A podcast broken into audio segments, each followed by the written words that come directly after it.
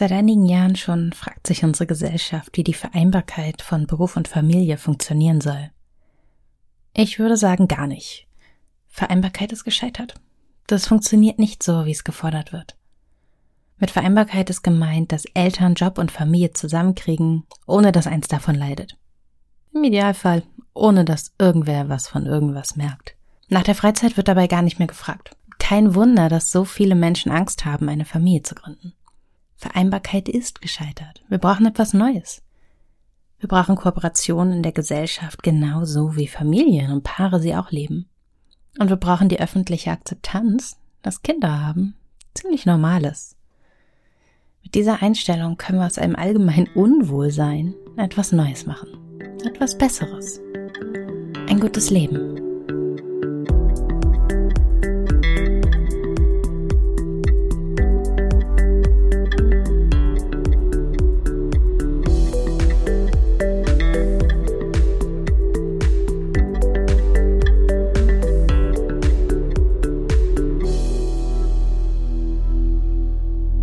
80 Prozent der Menschen bekommen irgendwann in ihrem Leben ein Kind. Mindestens. Wenn ihr euch draußen auf der Straße umschaut, seht ihr all diese Menschen ohne Kind rumlaufen. Aber je älter sie sind, desto wahrscheinlicher ist es, dass sie trotzdem Kinder haben. Die Kinder sind nur gerade woanders. Beim anderen Elternteil oder in der Kita, in der Schule oder zu Hause oder wo auch immer. Von 10 50-Jährigen haben acht Kinder geboren. Kinder sind normal. Familien sind normal. Trotzdem werden Kinder und Eltern in der Öffentlichkeit noch immer behandelt wie ein ganz schwer zu ertragender Sonderfall. Und das ist gar kein Wunder. Viele Jahrzehnte lang haben Mütter die Kinder versteckt. Sie mussten das machen. Die Kinder sollten nicht stören, sie sollten nicht im Weg sein, sie sollten keinen Einfluss auf die Arbeit der Väter haben. Oder auf deren Erholungszeit. Wer heute einen älteren Chef hat, der hat in der Regel einen, der es gewohnt war, dass Kinder aus dem Weg gehalten wurden. Viele von uns Jüngeren haben noch gelernt, dass die Arbeit der Eltern immer Vorrang hatte vor allem. Und als kleine Kinder haben wir das hinterfragt. Und dann haben wir so lange Widerspruch geerntet, bis keiner mehr gefragt hat. Und das Primat der Arbeit war zum allgemeinen Konsens geworden. Und wenn nur genug Menschen an etwas glauben, dann gilt es als wahr. Und ich habe auch gar nichts gegen Arbeit. Ich arbeite gern. Wir bringen unsere Tochter in die Kita, damit mein Freund und ich entspannt arbeiten können. Auch weil sie viel lieber mit Gleichaltrigen zusammen ist als mit uns. Das spielt dann natürlich auch mit rein. Das wird heutzutage immer noch bei ganz vielen Menschen als Fremdbetreuung verunglimpft. Sorgt aber dafür, dass wir alle drei schöne Tage haben. Vereinbarkeit nennt man das dann. Vereinbarkeit wurde notwendig, weil Frauen auch arbeiten wollten. Kinder und Haushalt sollten es früher sein, die der Frau die Bestätigung gaben. So hat man uns jahrzehntelang verarscht. Und da hatte glaubt niemand mehr dran. Im Übrigen müssen viele arbeiten, selbst wenn sie es gar nicht wollen würden, denn was ältere Generationen uns gerade an Mieten, Hauspreisen und Arbeitsverträgen zumuten, das ist ja für einen Silverdiener nur am allerobersten Gehaltssegment noch tragbar. Für die Gleichberechtigung ist das eigentlich ganz gut. Denn diese unsichtbaren Kinder galten früher als Zusatz im Leben, als Zeugungsverpflichtung der Männer, dessen Ergebnis dann noch versorgt werden musste und das war's. Die Freude an den Kindern hatte die Mutter zu haben. Und zwar leise.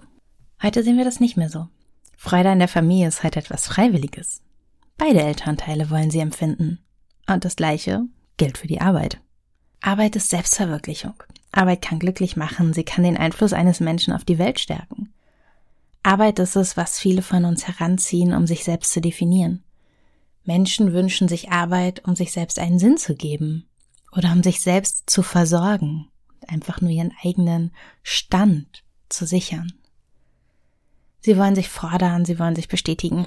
Und das ist der Zeitgeist. Ich hoffe sehr, dass wir das Leben, das drumherum bald auch wieder etwas wichtiger nehmen. Aber wenn diese Trennung von Arbeit und Familiensorge zwischen den Elternteilen nicht mehr stattfindet, weil beide alles wollen, dann wird's unbequem. Und diese Idee der Vereinbarkeit sollte ein leichter Ausweg sein aus diesem Problem. Aber es gibt keine leichten Auswege aus fundamentalen Veränderungen. Wir brauchen einen Lernprozess, um mit dieser Lage, mit dieser Veränderung klarzukommen. Und das ist vollkommen normal.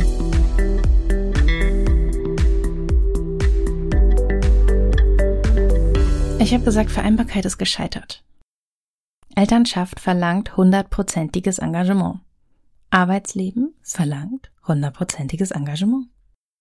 Jetzt können wir alle rechnen und können sagen, gut, mit diesem Anspruch, mit diesen zweimal Absolutheitsansprüchen scheitern wir, dann gibt es keine Vereinbarkeit. Es hat auch sehr viel damit zu tun, wie wir momentan denken. Wir sind in den vergangenen Jahren noch viel extremer als zuvor in so ein Schwarz-Weiß-Denken reingerutscht. Und das hat sich als Falle herausgestellt. So leicht kommen wir da nicht wieder raus. Momentan gilt es als richtig, Leidenschaft zu zeigen, Commitment, Einsatzbereitschaft, alles geben, an die eigenen Grenzen gehen und darüber hinaus und diese tollen Ideen für ein erfülltes Arbeitsleben strahlten so ganz glanzvoll über uns. Und so haben sie, klammheimlich, einen immensen Schaden angerichtet. Plötzlich stehen wir da mit einem Ideal von Berufstätigen, die keinen Raum mehr für ihr eigenes Leben haben. Es beginnt damit, dass Menschen Verabredungen absagen, um am nächsten Tag wieder fit für den Job zu sein. Oder es irgendwie auszuhalten. Es geistert ja so als Witz durchs Internet, dass dann beide froh sind, dass abgesagt wurde und sich einen ruhigen Abend machen, während sie die gleiche Serie bei Netflix schauen. Aber was ist daran eigentlich so witzig? Es beginnt damit. Und dann geht's weiter mit der Angst der Menschen, dem Familienleben nicht gewachsen zu sein. Weil alles immer so schlimm klingt. Kinder, Windeln, Geschrei, nach Feierabend noch um kleine Wesen kümmern, wenn doch eigentlich schon keine Energie mehr da ist. Wie soll das gehen? Bleibt dann am Ende noch irgendwas von der eigenen Persönlichkeit übrig? Die Antwort ist natürlich nein. Wie auch. Wenn 100 Prozent der Energie in den Job geht und dieser innere Prozessor dann so weit übertaktet wird, um die Familienzeit auch noch zu ertragen, dann bleibt ja für den Menschen nichts übrig, das ist dann so. Das gleiche gilt ja auch ohne Familie. Wer 100% im Job gibt, der hat keine Energie für andere. So einfach ist das. Also kein Wunder, dass Menschen Angst davor haben. Die hatte ich auch. Eine Lösung gibt es nicht. Jedenfalls nicht innerhalb der aktuellen Strukturen. Das können wir mit ziemlicher Sicherheit sagen, denn unsere Gesellschaft hat es ja lang genug probiert. Es gibt Kita-Plätze und sicherlich dauert die Suche an einigen Orten länger und ganz sicher ist das Verteilsystem oft furchtbar ineffizient und es fehlen auch noch Kita-Plätze, aber wenn wir das große Ganze betrachten, dann läuft es schon ziemlich gut. Und mit den Kitas wurde Zeit geschaffen, Arbeitszeit. Und diese Zeit war grundlegend dafür, dass wir so leben können, wie wir es jetzt tun. Aber sie ist nicht das entscheidende Problem gewesen und das ist der große Irrtum, eine Politik kann dieses Problem nicht lösen. Ein grundsätzliches gesellschaftliches Umdenken kann das Problem lösen. Zeit war nicht das Problem, die Energie war das Problem. Die Energie, die Menschen haben, um ihr Leben zu leben. Und deshalb stehen wir nach Jahren der Familienpolitik und suchen immer noch nach der Vereinbarkeit, aber es gibt keine Vereinbarkeit, wenn wir in allen Bereichen 100 Prozent geben wollen.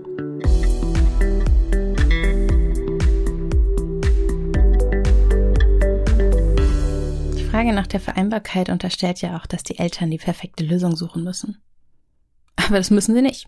Es gibt da auch nichts zu finden, denn Ressourcen sind nun einmal endlich. Und Eltern sind schon ein ziemlich hartes Völkchen, ich kenne ja ein paar. Sie wachsen an ihren Aufgaben.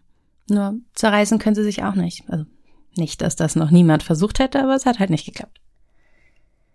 Wer will, dass Arbeit und Elternschaft und ein gutes Leben als eigenständige Person gelingen, der muss dafür gute Bedingungen schaffen. Und damit meine ich nicht noch mehr Kinderbetreuung. Wir haben Kinderbetreuung. Aber gute Bedingungen für Familien, die auch als Familien leben wollen, brauchen mehr. Vereinbarkeit ist ein Irrweg, weil sie davon ausgeht, dass 100 Prozent in allen Bereichen möglich sind, wenn die Kinder nur gut genug wegorganisiert werden. Nicht jeder möchte das. Und diese Art von Vereinbarkeit hat nur so lange funktioniert, wie die 100 Prozent des einen Elternteils zu Lasten des Lebens des anderen Elternteils gingen. Und das machen wir jetzt nicht mehr. Und für die Frage nach der Vereinbarkeit nun Männern oder Frauen oder non-binary Menschen stellen ist deshalb total irrelevant. Niemand sollte sie beantworten müssen. Die Frage nach der Vereinbarkeit ist von gestern. Es hat sich nicht bewährt. Wir müssen aufhören, die Frage nach der perfekten Lösung so zu stellen, dass wir damit die Arbeitgeber meinen. Keine Frage, Arbeitgeber und Arbeitgeberinnen sind wichtig, aber was mit dem Leben? Wir müssen akzeptieren, dass gute Arbeit nicht zwangsläufig bedeutet, die Familie hinter sich zu lassen. Wir können auch sonst gut arbeiten. Wir müssen akzeptieren, dass gute Eltern arbeiten dürfen und können und dass die Kinder dann eben auch mal woanders sind. Zum Beispiel mit anderen Kindern in der Kita, was ziemlich viele Kinder ziemlich gut finden. Die bessere Frage geht also so. Sie sind Elternteil. Was kann unsere Institution für Sie tun, damit in allen Rollen alles gut läuft? Gut. Nicht perfekt, nicht optimal. Erstmal nur gut. Und ich weiß genau, dass einige von euch jetzt denken, warum sollte die Firma das tun? Warum sollte ein Chef oder eine Chefin nicht einfach jemanden einstellen, bei dem keine Querschläge aus der Familie drohen? Warum nicht den Mann einstellen statt der Frau? Die Antwort ist ziemlich einfach, weil es in Zukunft schwer werden wird, jemanden zu finden, der keine Familie hat und keine will und der sich in einer Familie auch nicht einbringen möchte. Wir stecken mitten in einem Kulturwandel. Menschen verändern sich. Und das Verständnis von gut und richtig ändert sich. Väter, die nur zwei Monate Elternzeit nehmen, werden in einigen Kreisen schief angeschaut. Und diese Veränderungen passieren derzeit nur in einer Blase, das ist mir vollkommen bewusst. Aber wir sehen einen Feldversuch, einen ziemlich großen. Familien testen ein neues Modell der Kooperation in der Partnerschaft. Und sie verlangen, dass auch die Firmen kooperieren. Der Rückschritt, der die Corona-Pandemie sein könnte, ist nicht wirklich einer. Ich habe das neulich für ZDF heute mal recherchiert. Ich wollte einen Artikel darüber schreiben, dass Corona Frauen in traditionellere Rollen treibt. Und es gibt auch einige Anhaltspunkte dafür, zum Beispiel Krankentage, die überwiegend von Frauen genommen wurden. Aber das Gesamtbild ist ein anderes. Wir sehen mehr Väter, die sich einbringen. Familienleben wird sichtbarer. Und die Anforderungen dieses Lebens werden in die Firmen getragen. Väter arbeiten mehr von zu Hause aus, Hausarbeit wird gerechter aufgeteilt. Gleichstellung ist noch fern. Aber wir nähern uns, wir bewegen uns. Jetzt können wir uns darüber ärgern, dass wir nicht am Ziel sind, oder wir können uns darüber freuen, dass es läuft. Jeder wie er mag. Aber grundsätzlich brauchen wir eine neue Haltung dem Leben gegenüber. Eine umfassendere. Und das wird in Zukunft bedeuten, dass Menschen über ihre Arbeitszeit flexibler entscheiden können, wenn Jobs es zulassen. Und auch für die Jobs, bei denen Lebensfreundlichkeit bislang undenkbar scheint, werden wir Lösungen brauchen. Wir sehen jetzt schon, dass Menschen Jobs verlassen, weil sie nicht mehr erträglich sind und weil die Kompensation nicht reicht.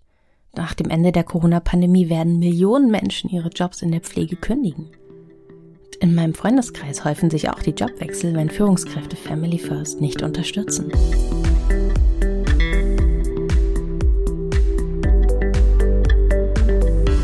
Viele der Sorgen von Familien sind historisch gewachsen. Sie sind dem geschuldet, was unsere Gesellschaft als normal empfindet. Normal war ja, wie gesagt, dass Kinder versteckt wurden von Frauen. Und heute wollen wir das nicht mehr. Und das bedeutet, dass wir uns einem neuen Normal stellen müssen. Nicht eines der Vereinbarkeit, sondern eines der Zusammenarbeit. Ein gutes Beispiel für diese historischen Pfade ist unsere Arbeitszeit. Die Arbeitszeit von 40 Stunden in der Woche sind nur eine Momentaufnahme. Früher waren 70 Stunden in der Woche normal und es reduzierte sich dann immer weiter. Und es spricht nichts dagegen, künftig 32 Stunden als normal anzunehmen. Nur ein Beispiel. Was wir als normal sehen, ist nichts weiter als ein gesellschaftlicher Konsens, den dann die nächste Generation so erlebt. Zack, normal. Und auch die 40 Stunden könnten wir als übel sehen. Wäre die Wirtschaft nicht viel leichter zu lenken, wenn alle Menschen 50 Stunden arbeiten würden? Was spricht denn dagegen? Ich, es wäre natürlich voll scheiße, aber davon abgesehen, wir wollen keine 50 Stunden, weil wir die 40 gewohnt sind und wir intuitiv spüren, dass 50 zu viel sind. Aber wären wir die 32 gewöhnt, dann würden wir für die 40 Stunden ebenso empfinden.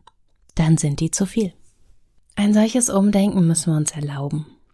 Schreibe ich sowas bei LinkedIn, dann gibt es viel Zustimmung, aber auch kritische Stimmen. Und dann heißt es, Kinderlose müssen immer wieder für Eltern einspringen. Und deshalb sei eine Veränderung zugunsten von Familien falsch. Aber das Spannende daran ist, wir stehen vor einer Pflegekatastrophe. Die wird kommen. Dann werden mehr von uns ihre Eltern pflegen müssen, weil es keine Alternative gibt. Und das bedeutet spontan sein, einspringen können, kleine Feuer überall und wann immer eine Krise bewältigt ist, warten auf die nächste. Das ist nicht so anders als Kinder haben. Und für Kinder gibt's immer noch die Kita. Für pflegebedürftige Eltern? Nein. Nun könnte man argumentieren, dass man, wenn man als Kollege oder Kollegin für Eltern einspringen muss, dass es schlimmer ist, weil Eltern sich ja selbst ausgesucht haben, Kinder zu bekommen. Niemand hat sich selbst ausgesucht, Eltern zu haben und pflegen zu müssen. Das ist bestechend logisch, aber kein besonders nachhaltiges Weltbild, denn dann war es das bald mit der Menschheit. Eltern sein und künftig auch Eltern zu haben, verlangt nach einer gewissen Beweglichkeit. Das stimmt. Oft geht's eher darum, dass Arbeitszeiten anders im Tagesablauf untergebracht werden. Was aber nicht stimmt, dass Kolleginnen und Kollegen ständig für Eltern einspringen müssen. Eben weil es ein gutes Betreuungssystem gibt. Und weil nicht jeden Tag etwas Unvorhergesehenes passiert, das sofortiges Eingreifen erfordert. Wär's so, wär's ja nicht mehr unvorhergesehen. Und in dem Moment, in dem beide Eltern sich um die Kinder kümmern, halbiert sich die Zahl der Einsätze auch noch. Zumindest in den Familien, in denen das geht. Und wenn dann mal was passiert, ich frage mich, warum das so schlimm sein soll. Es ist eine Frage der Kooperation und der Mechanismen, die wir schaffen. Wenn in einer Abteilung mehrere Eltern arbeiten und es passieren kann, dass jemand fehlt und dass das zum Problem wird, dann schafft man Bereitschaftsdienste und versieht sie möglicherweise mit einem Bonussystem. Jetzt könnte man erneut fragen, welches Interesse Unternehmen daran haben sollten. Nur zur Erinnerung, 80 Prozent der Menschen werden irgendwann Eltern. Eltern sind viele. Ohne uns geht es nicht. Und wir Mütter, wir lassen uns nicht mehr dafür einspannen, die Familie zu verstecken. Väter lassen sich nicht mehr von ihren Familien fernhalten, um für den Gewinn anderer ein Karrierespiel zu spielen.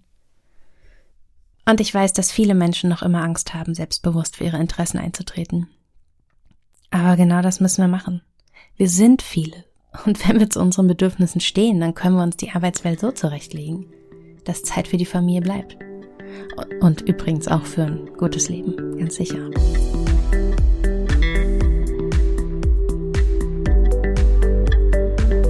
Was können wir also tun? Zunächst einmal brauchen wir eine kritische Masse. Wir Familien sind natürlich schon längst eine kritische Masse, aber solange wir nicht wie eine auftreten, wird sich nichts ändern. Und es gibt eine Grundbedingung, die immer gilt und immer gelten wird. Eltern müssen aufhören, es sich gegenseitig schwer zu machen. All die kritischen Blicke, die Absolutismen, dieser immer wiederkehrende Glaube daran, dass die eigene Erfahrung irgendwas darüber aussagt, wie es wirklich für alle eigentlich ist, wenn es nur richtig läuft. All diese Dinge machen es Eltern schwer. Und Eltern machen es sich selbst damit schwer. Und ich will keineswegs behaupten, dass alle so sind, denn damit würde ich mir ja mein eigenes Argument zersägen.